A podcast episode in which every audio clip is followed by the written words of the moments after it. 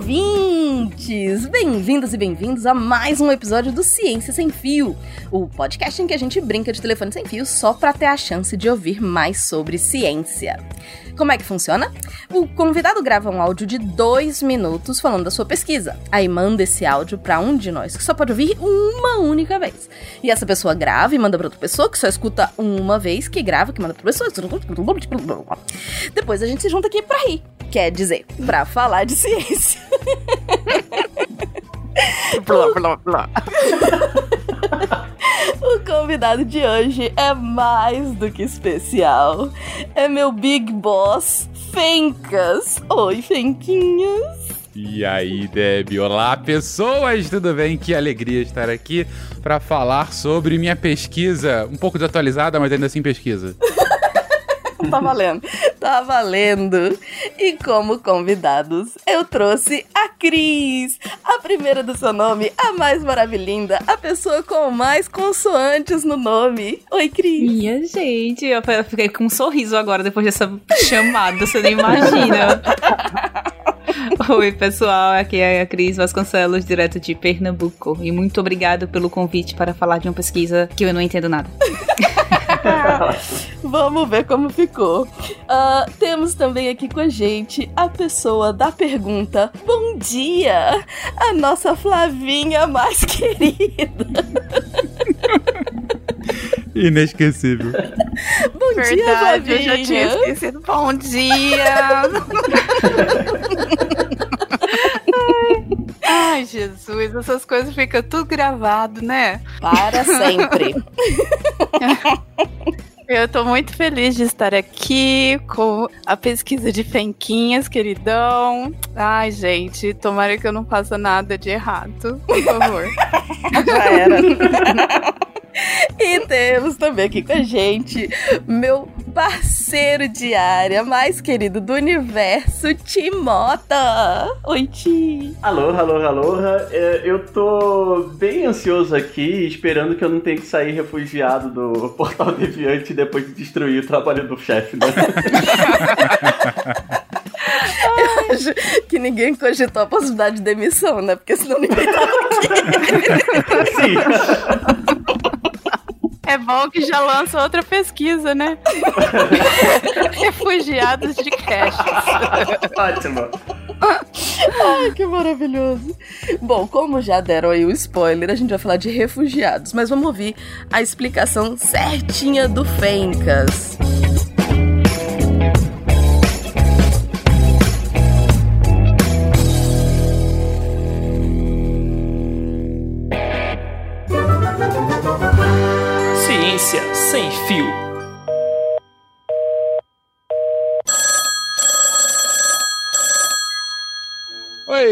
Sou o Fencas.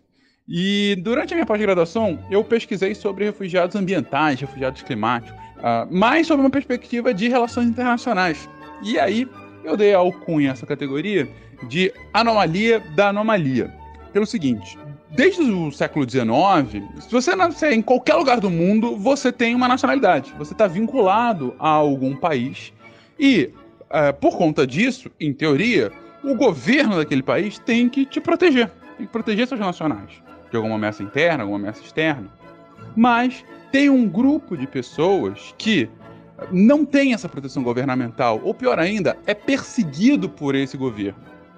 E perseguido por conta de alguma questão política, ideológica, étnica, enfim. A essa categoria, que é perseguida e, e, ou tem o temor de perseguição e acaba fugindo do seu país, dá-se o nome de refugiados. Os refugiados, então, são uma anomalia a esse sistema internacional de estados, porque eles não estão abarcados nessa lógica de sou nacional, tenho a proteção do meu governo. Essa é a primeira anomalia. Mas tem um outro subgrupo, menor, mas cada vez mais crescente, de pessoas que acabam saindo dos seus países não por outro grupo de pessoas, de algum grupo político ou do seu próprio governo, mas sim porque algum tipo de ameaça ambiental impede que ela consiga ficar lá. Seja uma ameaça é, abrupta, por exemplo, um terremoto, um maremoto, um tsunami ou coisa do gênero, seja alguma ameaça crônica, como uma, um aumento progressivo da temperatura que impede que ela consiga é, ter uma produção agrícola ou uma diminuição abrupta de temperatura, fazendo com que ela tenha que migrar porque ela não aguenta. E a essa categoria dá-se o nome de refugiados ambientais. Mas veja, quem que está perseguindo ela? Não é um, um, um grupo político. É a natureza que está perseguindo? Então, a gente consegue chamar ela de refugiados nesse sentido? E a minha pesquisa era justamente nesse termo. Como que a gente pode nomear porque a partir do momento que eu sei que categoria é essa, se são refugiados, se são migrantes, se tem algum outro tipo de construção, eu consigo, ou pelo menos pensar como lidar politicamente com essa categoria. É isso. Como é chefe, a gente deixou passar dos dois minutos, né?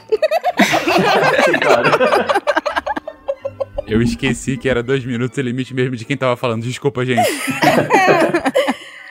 Tudo bem, tá valendo. Eu vou dizer, eu tava na metade do caminho e eu acho que o trem saiu direitinho dessa vez, hein? Eu não quero dizer nada, não. Olha só que beleza, hein? Eu, eu também tô achando. Que orgulho! Vamos lá, vamos lá. Ah, mas tinha que ser fenquinhas, né? Explicando, então. Exato, isso é resultado de quê? Anos e anos de divulgação científica, minha gente. Nada Verdade. mais. E também da ausência do Caio. Mas eu acredito em vocês, gente. Deus. Vamos ver então o que, a Cris falou da sua pesquisa. Olá, eu sou a Cris Vasconcelos e eu vou explicar aqui o trabalho do Fencas. Ele trabalhou com refugiados ambientais, o que ele nomeou de anomalia da anomalia. Isso porque lá, desde o século XIX, toda pessoa ela tem uma nacionalidade e, em teoria, o governo tem que proteger essa pessoa. Ela tá ligada a um país o governo tem que proteger essa pessoa. No entanto, um grupo de pessoas não tem essa proteção do governo e elas são perseguidas, seja por sua etnia, seja por uma opinião política ou religiosa, e as pessoas acabam fugindo disso, são nomeados de refugiados, não têm a proteção do governo. E isso é uma anomalia. No entanto, tem um grupo de pessoas que elas têm que fugir dos seus países por uma ameaça ambiental, seja uma ameaça mais repentina, como um terremoto, ou algo mais crônico, como um aumento de temperatura. Essa categoria ela é nomeada de refugiados ambientais. Mas não tem nada perseguindo elas, certo? Então, como nomear elas de refugiados se não tem nada perseguindo elas? Ou o que está perseguindo elas é a temperatura? Então, não tem como muito bem nomear elas de refugiados. Aí, aparentemente, a pesquisa do Fencas foi realizada para tentar dar uma nomenclatura para esse grupo de pessoas e tentar encaixar esse grupo em uma categoria, de modo que isso auxilie a criação de políticas específicas para eles ou ajude a saber como lidar com esse grupo de que é nomeado de refugiados ambientais. Caraca, a Cris explicou melhor do que eu, Cris. Parabéns! Eu tava pensando nisso, tá direitinho. Pô, Né? você foi mais perfeito. sucinta e tal. Pô, parabéns, Cris. Tô muito orgulhoso de Isso você. é, é treinamento, treinamento. Ela fala com uma certeza. Ela fala com que a gente podia falar que a pesquisa era dela. E falou em dois minutos. Em dois Maravilhoso, tá minutos. maravilhoso. Nossa, foi uma concentração quando era do Fencas. Eu vi, parei tudo e fiz, vou ouvir o áudio. Maravilha. Minha vez. Bom, vamos lá. Eu gostei da explicação, acho que eu vou conseguir falar direitinho. Aqui é a Deb Cabral, vou falar o que a Cris me contou do trabalho do Fencas. Ah, o Fencas trabalha com ah, o conceito de refugiados de ambientais, refugiados ambientais, acho que é isso. Ahn, o que, que acontece? Um refugiado já é uma anomalia. É, isso quer dizer que alguma coisa está perseguindo ele no seu próprio estado, ah, o estado que é responsável por garantir seus direitos está sendo, ah, ah, não está cumprindo isso, então essas pessoas têm que refu- se refugiar em outros estados, em outros lugares. Então eles saem do seu estado para ir para outro lugar. Isso já é uma considerado uma anomalia. Só que o que acontece quando você tem refugiados ambientais? Eles seriam a anomalia da anomalia. Por quê? Eles têm que se refugiar, eles têm que sair do seu lu- lu- lugar de origem. Só que o problema é que não existe nada perseguindo eles, não existe ah, ah, um problema ah, social acontecendo que faça com que eles saiam da- do, do seu, do seu lugar, né? Do seu do lugar onde eles nasceram. é, mas sim uma, um problema de meio ambiente. Então pode ser temperatura, pode ser um terremoto, pode ser, um, enfim, alguma coisa que faça com que eles tenham que sair. E aí o Fencas está uh, uh, para chamar essa anomalia da anomalia, ele, ele a pesquisa dele ele está procurando um nome ou ele procurou ele uma nomenclatura para esse tipo de refugiado específico, de forma a conceituar, né? No, no, momento que a gente sabe quem são essas pessoas ou aspas, o que são esse, o que é esse grupo, você consegue criar políticas melhores ou mais específicas para que uh, haja, enfim, políticas para ajudar essas pessoas. Acho que é isso. Boa sorte pro próximo. Sua chamada está sendo encaminhada para a caixa postal e estará sujeita a cobrança após o sinal. saiu direitinho. Eu inventei um pouco, foi, gaguejei um pouco, mas saiu. Faz parte. Mas foi. Deu, deu pra entender. Assim, uhum. a explicação tá, tá muito boa. De, deixa ver. eu só perguntar um negócio. Tiago, como é que você foi? Ah, eu estou começando a ficar um pouquinho preocupado. Não exatamente na, não exatamente no tipo de pesquisa, mas eu acho que tem informações que, é, que não saíram no, no meu áudio. Tá. Vamos ver. Porque vai se perdendo mesmo, gente. Não tem como, né? E ganhando outras coisas também. Mas vamos lá. Vamos ver a Flavinha. Oi, gente. Aqui é a Flávia para mais um Ciência Sem Fio. Hoje vamos falar do que a Deb me falou, que, que a Cris falou para Deb, que o Fencas contou do estudo dele.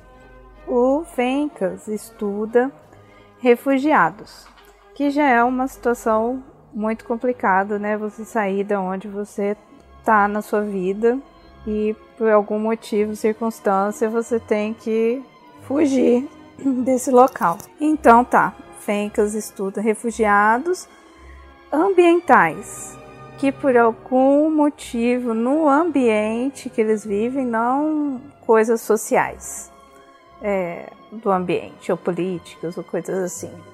Mas, tipo um terremoto igual do Haiti, ou então um tsunami, que as pessoas têm que sair correndo porque o ambiente ficou muito doido e você tem que fugir de lá. Então ele estuda o conceito dessa situação anômalas, que já é anomalia você ser um refugiado, e uma anomalia ao quadrado do ambiente ser ficar tão doido assim que você tem que sair correndo de lá. Então ele estuda esse conceito para nominar esses refugiados, para quando a gente fala assim, ah, os refugiados blá blá fencas, é, a gente vai saber que são refugiados específicos dessa situação que tiveram que sair correndo. Então, para que essas pessoas tenham uma determinação, que elas tenham um, um conceito sobre elas para que outras políticas, políticas direcionadas para elas sejam realizadas. É isso. Um beijo. Tchau. Ficou bonitinho. Eu fiquei muito focado no blá blá fencas. Alguns conceitos se perderam aí no meio do caminho, mas o cerne se mantém, Flavinha. Foi tudo sim, bem. Sim, sim, tá, tá, deu pra entender. Deu pra entender. A pesquisa aí no o core, o, o centro tá lá ainda. Ai, deu até calor aqui em mim. Gente, e não tem jeito. O jeito que a Flavinha fala, eu vou rir sempre. Eu acho que ela pode estar falando o mais sério que ela puder. Eu tava falando Bom, pelo visto, no final desse, desse programa, os refugiados blá blá que serei eu e Flavinha. Não, tá bom, tá bom ainda, cara. Só alguns conceitos. Vamos lá, acredito em você, Thiago. Vamos Vocês lá. só vão ter o, sa o, salário diminuído, entendeu?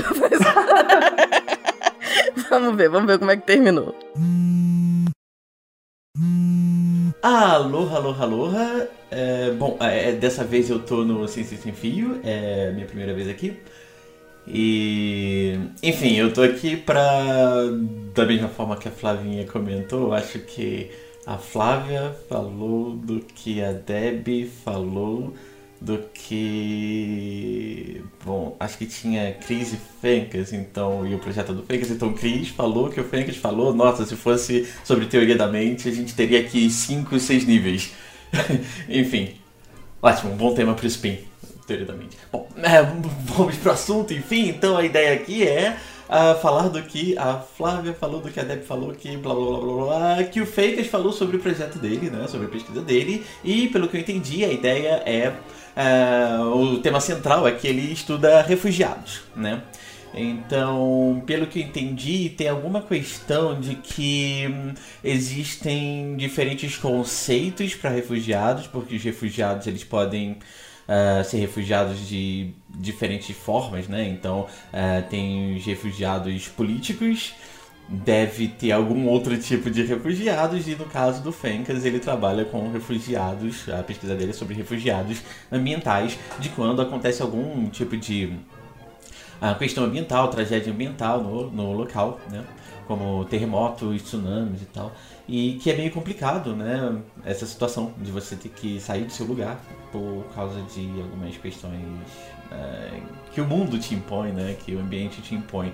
E a ideia seria é, o Fencas dar algum tipo de. Eu não sei se é isso, mas eu entendi que seria uma espécie de subconceitos, de modo que quando a gente falasse sobre os refugiados X, Uh, a gente soubesse que são esse, esse exato tipo de refugiado e não uh, refugiados ambientais do tipo Y, por exemplo. Uh, eu espero que eu tenha falado certinho. Bom, até mais, tchau, tchau. eu acho que se perdeu. Eu acho que o, o Thiago não se perdeu na explicação, ele se perdeu no conceito aqui do Ciência Sem Fio, que ele ficou, não, porque ela falou dele, que falou dele. ele, ele ficou muito tempo, sabe, refletindo sobre Sim, isso. Sim, e no final realmente eu vi que o tempo tava acabando, deixa eu falar rápido aqui. Ele se perdeu. Estreante, por favor. Se perdeu na ordem que a galera falou. Pois é. Ah, eu sou dessas bom. também, eu já me perco antes do negócio começar. Ai, mas calma, É, vamos, foi meio, meio minuto só de. só falando isso. vamos, vamos ouvir o original de novo, então, pra gente poder voltar pra pesquisa. Oi, eu sou o Fencas. E durante a minha pós-graduação, eu pesquisei sobre refugiados ambientais, refugiados climáticos, ah, mais sobre uma perspectiva de relações internacionais. E aí, eu dei a alcunha essa categoria de anomalia da anomalia. Pelo seguinte, desde o século XIX, se você nascer em qualquer lugar do mundo, você tem uma nacionalidade. Você está vinculado a algum país. E, eh, por conta disso, em teoria, o governo daquele país tem que te proteger. Tem que proteger seus nacionais. De alguma ameaça interna, alguma ameaça externa. Mas tem um grupo de pessoas que não tem essa proteção governamental, ou pior ainda, é perseguido por esse governo. E perseguido por conta de alguma questão política, ideológica, étnica, enfim. A essa categoria, que é perseguida e, e- ou tem o temor de perseguição e acaba fugindo do seu país, dá-se o nome de refugiados. Os refugiados, então, são uma anomalia a esse sistema internacional de estados, porque eles não estão abarcados nessa lógica de sou nacional, tenho a proteção do meu governo. Essa é a primeira anomalia. Mas tem um outro subgrupo, menor, mas cada vez mais crescente, de pessoas que acabam saindo dos seus países não por outro grupo de pessoas, de algum grupo político ou do seu próprio governo, mas sim porque algum tipo de ameaça ambiental impede que ela consiga ficar lá.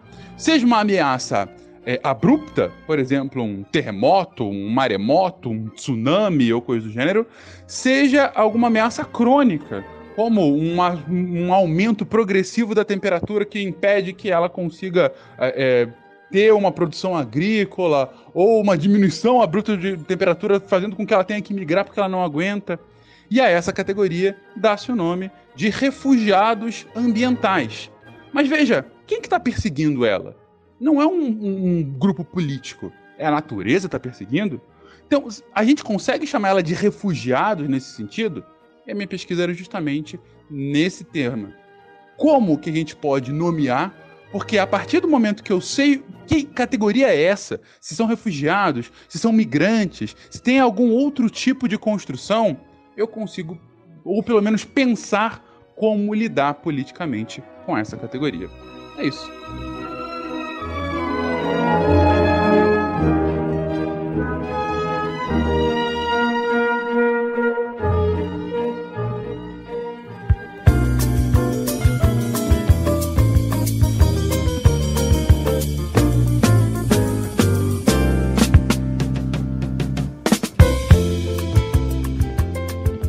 Flavinha, você ia perguntar alguma coisa? É, eu, eu ia, na verdade, eu ia pontuar uma coisa. Eu não tinha entendido que o, o nome seria Anomalia da Anomalia. É esse o nome mesmo que seria dado? É, não foi isso que eu entendi, pelo menos. Ah, pode ser Blá Blá Fencas, então. Eu acho que Blá Blá Fencas é melhor. É muito melhor. A anomalia da anomalia foi uma, uma explicação, foi um nome e um conceito já que eu utilizei só pra explicar um pouquinho esse fenômeno, Uhum. ah, mas não é nada, enfim, que é utilizado e tudo mais. Foi o nome que eu dei aqui só pra explicar o, o porquê. É, é- porque eu dei uma visão bem internacionalista sobre Uhum. o fenômeno, inter- quase direito internacional, na verdade, né? Foi aquilo que eu expliquei. Olha, o normal, né, o não anômalo, é que o cidadão de cada país ele seja protegido pelo seu governo. Agora, quando ele é perseguido pelo governo ou quando ele é perseguido por algum grupo político e o governo não consegue é, protegê-lo, ele foge do seu país. Então, isso já é uma anomalia a esse sistema de status que a gente tem hoje. Só que o refugiado ambiental é uma camada a mais, porque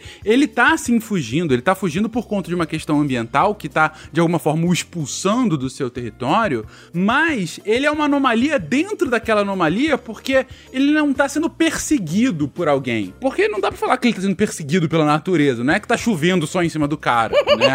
É, é, de fato um fenômeno ambiental que tá acontecendo.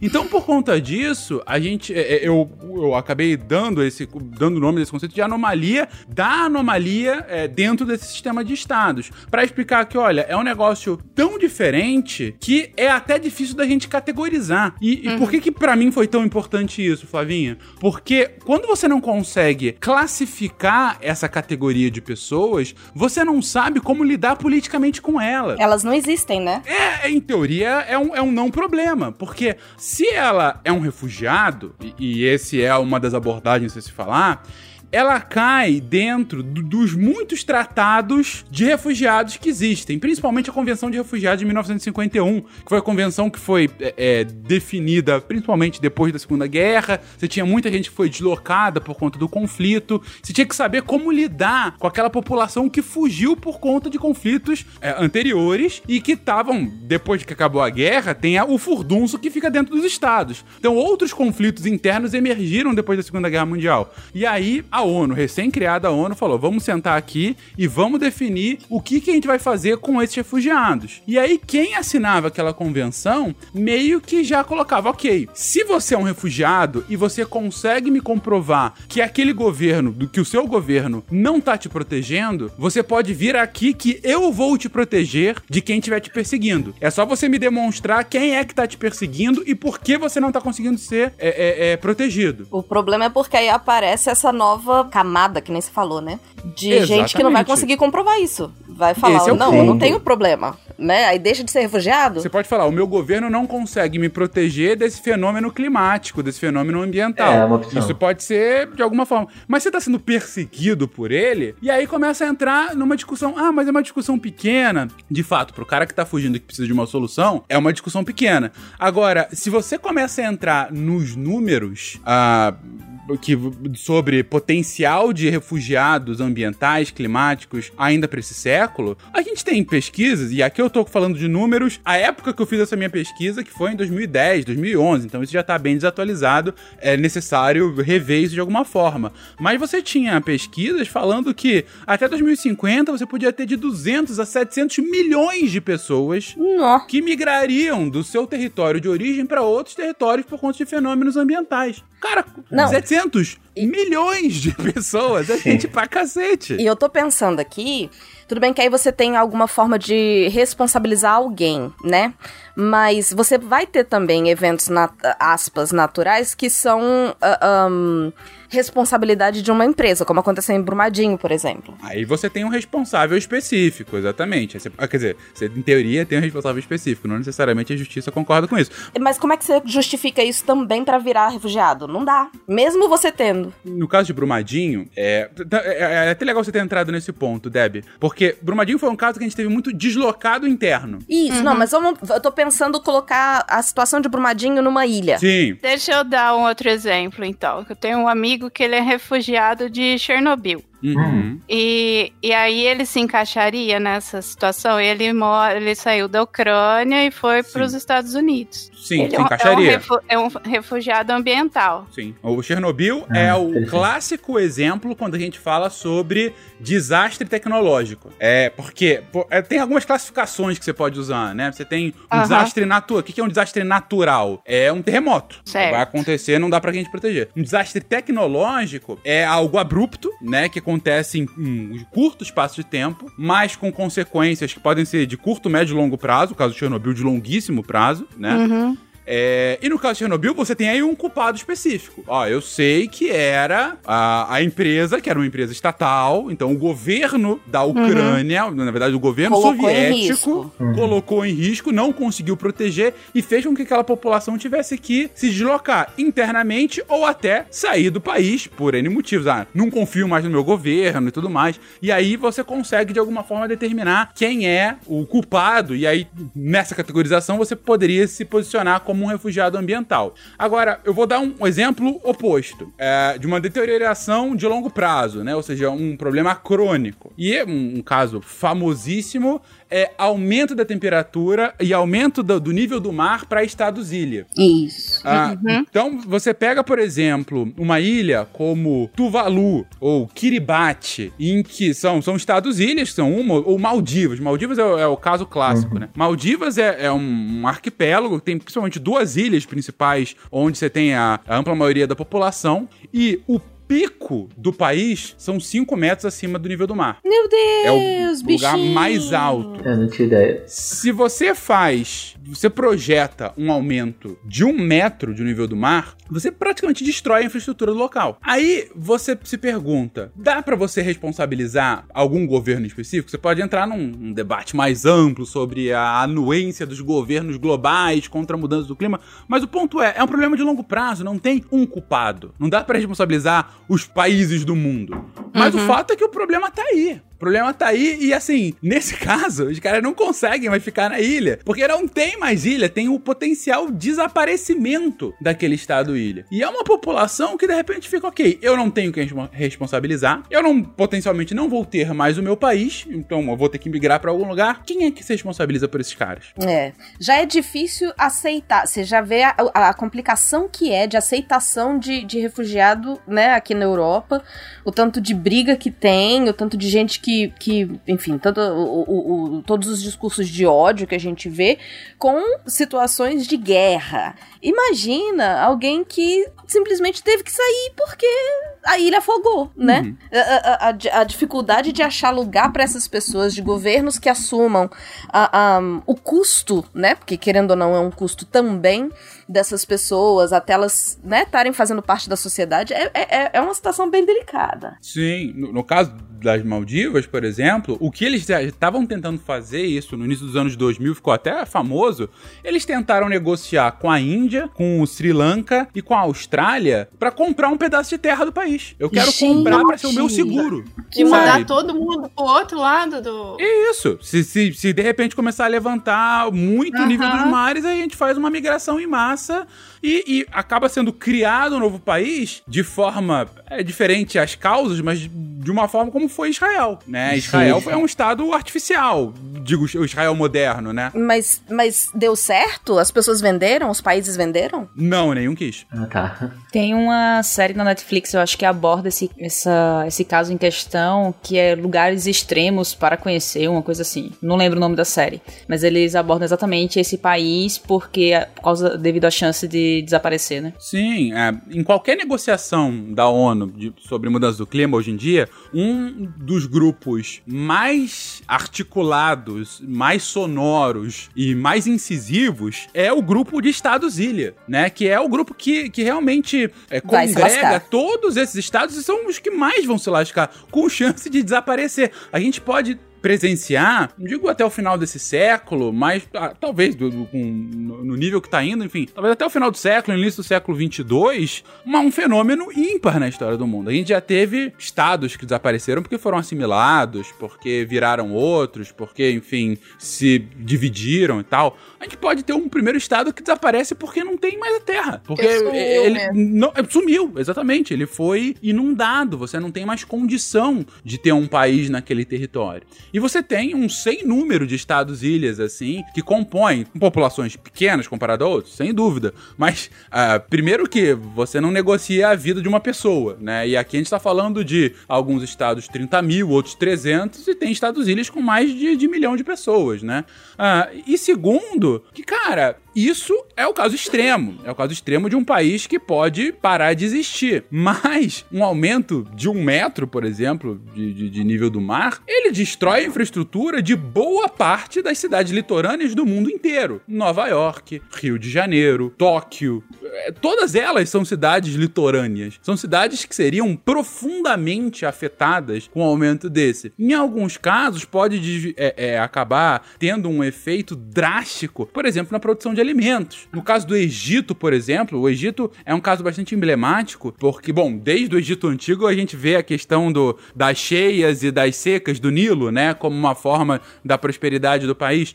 Ah, mas ah, no Egito em específico, assim como no Brasil, a ampla maioria da população fica na costa, né? Mora a, a- a- maior densidade populacional do país fica justamente na costa, a nossa toda a costa aqui do Atlântico, no Egito ali no Mediterrâneo, né? É, com um aumento pequeno do nível do mar, a gente está afetando é, cerca de um terço da população do Egito diretamente. Ah, e, e- e diretamente por conta de potencial deslocamento por não ter mais terra, ou ter menos disponibilidade de terra, isso tá. A gente tá falando aí de cerca de 15 milhões de pessoas, né? É, e, e perdendo 1,5 milhão de área cultivável. Isso num país que mais ao sul é deserto, entendeu? Então, como é que fica? Pois é. Tem questões também, Fencas, que com relação às regiões tropicais do planeta, quanto ao aquecimento global, porque você tem uma mudança tanto na temperatura como você tem uma mudança na umidade. E aí o somatório dessas duas mudanças faz com que essa região tropical no intervalo de alguns 50 anos a 100 anos, nos próximos 50 a 100 anos, ela se torne pouco habitável devido a esse somatório de temperatura e, e umidade, né? Sim. A gente já tem alguns casos, foi bem, bem pontuado aí que você trouxe, de é, menos de, de refúgio, mas de deslocamento interno por conta de temperatura excessiva. Que a pessoa não consegue mais aguentar as ondas de calor, não consegue ter um ciclo de cultivo decente, e aí tenho que me mudar. Tenho que me mudar porque eu não consigo mais ter subsistência na minha terra de origem. Isso existe desde sempre. O próprio Nordeste brasileiro, a gente já teve uma diáspora gigantesca ao longo do século XX, também por conta do crescimento populacional numa região, no Agreste principalmente, em que você tinha dificuldades de cultivo e de, de subsistência realmente da, daquela população.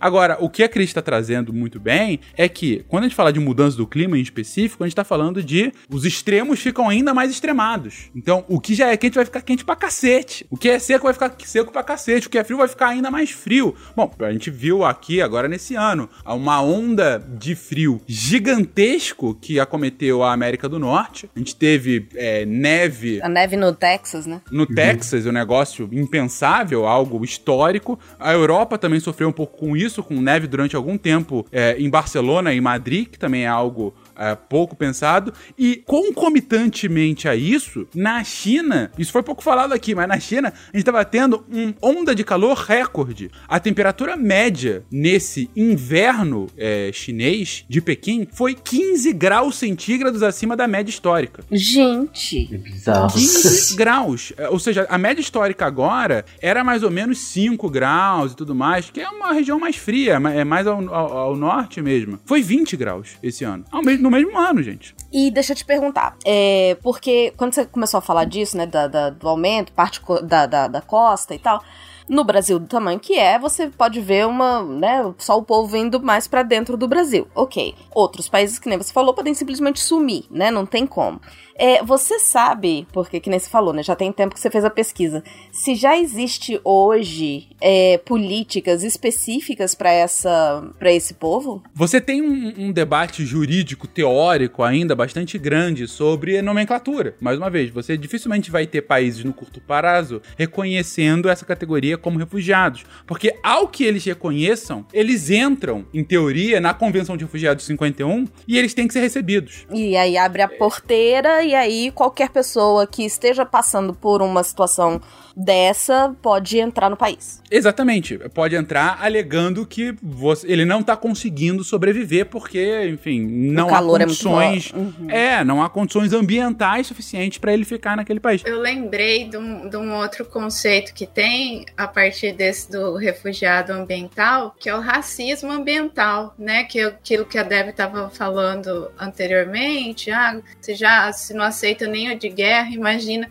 É. Então, a- aí além de tudo isso, tem o racismo ambiental do- das pessoas terem se, te- teoricamente, assim, invadido o local dos outros. Um Ai, preconceito ambiental. é- exato, é tão complicado esse trem, né? Nossa. Muito, muito complicado. Quer ver? Flavinha, vou dar um exemplo aí clássico. Você não tá na fronteira, você tá próximo à fronteira aí da Bolívia, né? Aham, É... Qual é a população de, da sua cidade, Flavinha? 20 mil. 20 mil pessoas de Presidente Médici? Aham. Presidente, tá, 20 mil pessoas. É, digamos que se fosse uma, uma cidade de fronteira, provavelmente seria um pouquinho maior. Em geral, cidades de fronteiras são um pouco mais populosas do que cidades um pouco mais no interior, né? Então, digamos que se fosse 30 mil e se tivesse lá toda uma infraestrutura ah, para essas 30 mil pessoas que estavam lá e tem uma troca ali constante na fronteira. Tá. Aí, digamos que, sabe, sei lá, numa cidade fronteiriça a Presidente Médici, você tem algum desastre ambiental abrupto, né? Você tem, é, sei lá, algum derramamento nuclear, como foi Chernobyl. É, Chernobyl é um bom caso porque é, o efeito não é só de curto prazo, né? Acaba sendo de longo. É um bom prazo, que horror, né? Mas enfim, é um caso ilustrativo porque o efeito é mais de longo prazo. Porque quando é um terremoto, é, você até consegue reconstruir depois, mas Chernobyl é, é de longuíssimo prazo, né? Mas terremoto, terremoto é um bom caso porque é, é, é um, é um bom exemplo, que foi o que aconteceu no Haiti, por exemplo, né? Ah, teve muito deslocado do Haiti para a República Dominicana justamente por um terremoto. Mas digamos então que tenha, por algum motivo, não, não tem nenhuma fissura tectônica aí, mas digamos que tivesse um terremoto aí na fronteira ah, ah, com a Bolívia. E, e aí, por conta disso, houvesse uma debandada de deslocados internos bolivianos e alguns cruzassem a fronteira e fossem para Presidente Médici. Quando eu digo alguns, gente, eu não tô falando de milhões. Eu tô falando, sei lá, de 10 mil bolivianos que vão para Presidente Médici. Flavinha, você consegue imaginar o que que seria? 50% da população que já existe lá. Exatamente! Imagina como é que seria você abrigar um aumento abrupto em espaço de semanas de 50% da população. Não tem casa, não tem serviço de saúde. 50 pessoas a mais aqui nessa cidade, a gente já fica meio sem o que fazer, onde hospedar, ou como é, é, é no, É não. isso, é isso. A gente viu, passou isso um pouco há dois, três anos atrás, um, dois anos atrás, na verdade, com a questão dos refugiados venezuelanos, né? E foi uma onda relativamente grande de refugiados, mas de alguns milhares de pessoas. É, e, e, enfim, refugiados por conta, alegando perseguição política, e outros que não são nem classificados refugiados, né? Refugiado é aquele que é obrigado a fugir. Então outros tão, são migrantes. Falam, ah, eu quero melhores condições de vida, estou migrando para outro local. Mas o ponto é, houve um inchaço populacional nas cidades fronteiriças do norte do país para tentar abrigar abrigar aquela população. E a, o caos de infraestrutura foi latente por conta disso. Agora É. imagina você ter uma debandada de milhares, milhões, é difícil ser tão abrupto assim, mas sabe, de, de dezenas de milhares, às vezes centenas de milhares de pessoas por conta disso. Se você pensa em temperatura, ou você pensa no, na- no aumento do nível do mar, são coisas que a princípio vão. são- elas são mais lentas, eu acho, né? Ela não vai vir de uma vez, eu acho. Mas quando é uma coisa abrupta, como um Chernobyl, ou como uma, um, um terremoto ou um tsunami, aí você pode realmente ter uma migração maior é, é, vindo. Sim. Mas a ligação tá começando a ficar cara. Então eu queria saber se meu chefe tá feliz.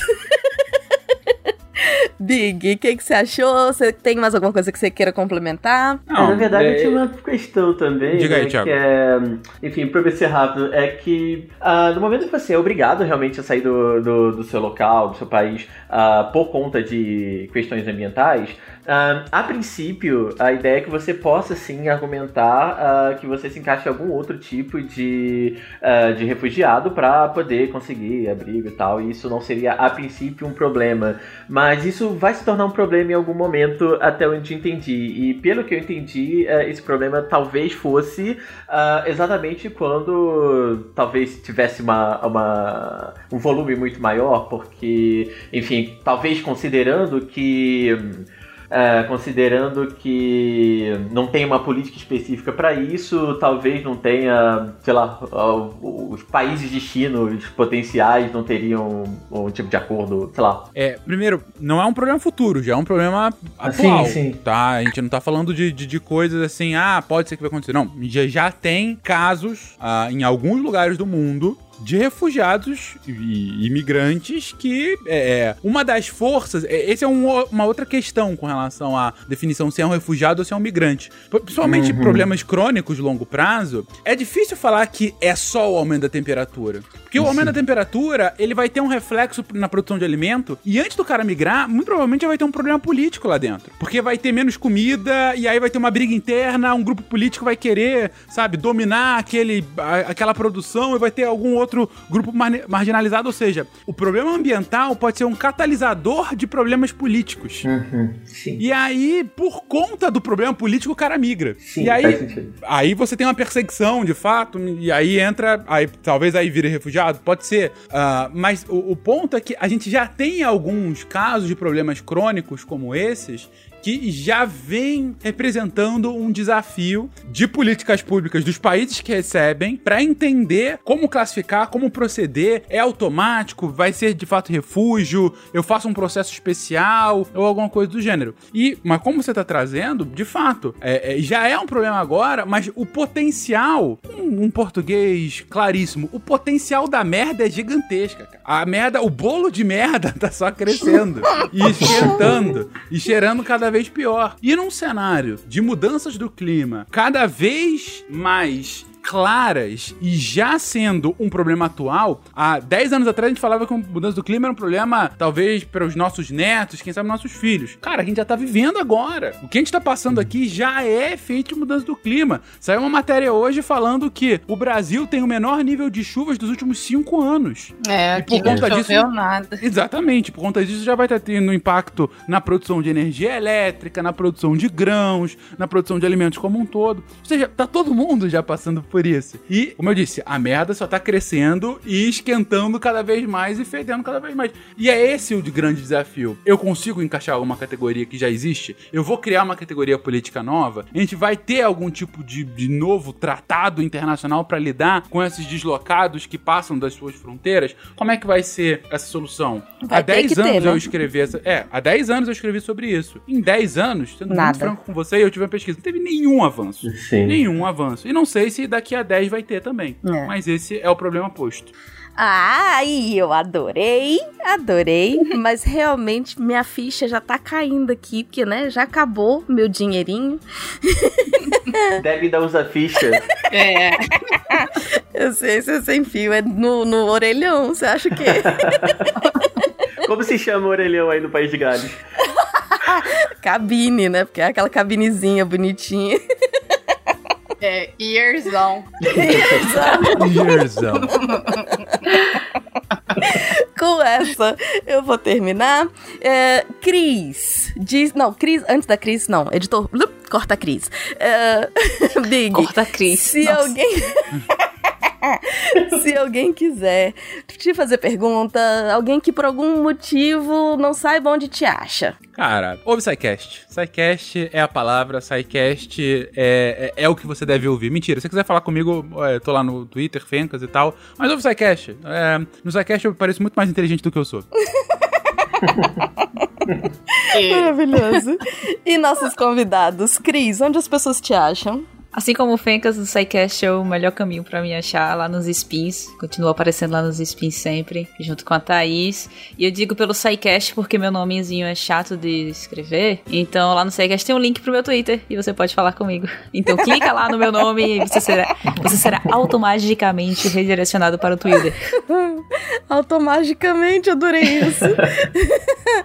Flavinha, onde que as pessoas te encontram? SciCast, no Portal Deviante, no Twitter e no Instagram e no Facebook. Joga lá Flávia Ward, sou eu, tô de chapéu de palha, sou eu mesmo. Facebook é um dos países que já foi inundado e os refugiados estão em outras redes sociais. Oh, Desculpa. Oh, Maravilhoso.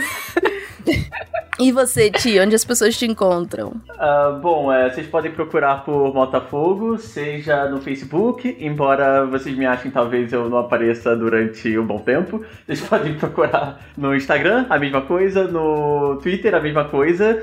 Uh, no Spin eu apareço mais, no SciCast também eu ando sumido. Então, bom, espero voltar em breve, quando tiver um pouquinho mais de tempo. Então é isso. Vamos dar beijo, tchau. Beijo, tchau, pessoas. Tchau, gente. Tchau, Beijo.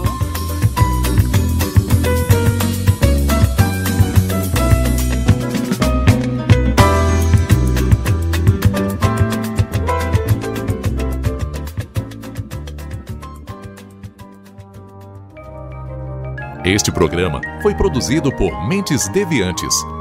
deviante.com.br. Este programa foi editado por Tapcast. Edições e produções de podcast.